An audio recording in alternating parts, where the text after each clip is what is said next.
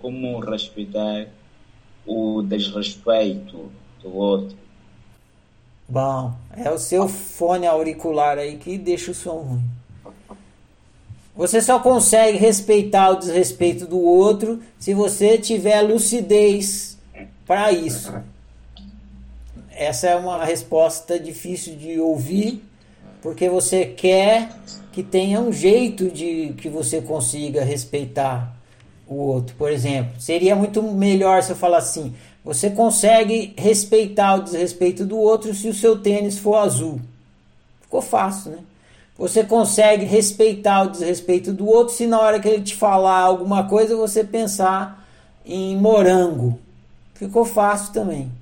Você consegue respeitar o desrespeito do outro se você acreditar em Cristo.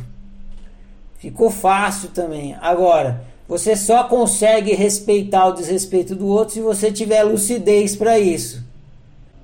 E aonde é que compra lucidez? No supermercado? Onde é que tem essa lucidez, Ferrari? Essa lucidez é uma coisa que pode, você pode vir a produzir se você praticar autoobservação.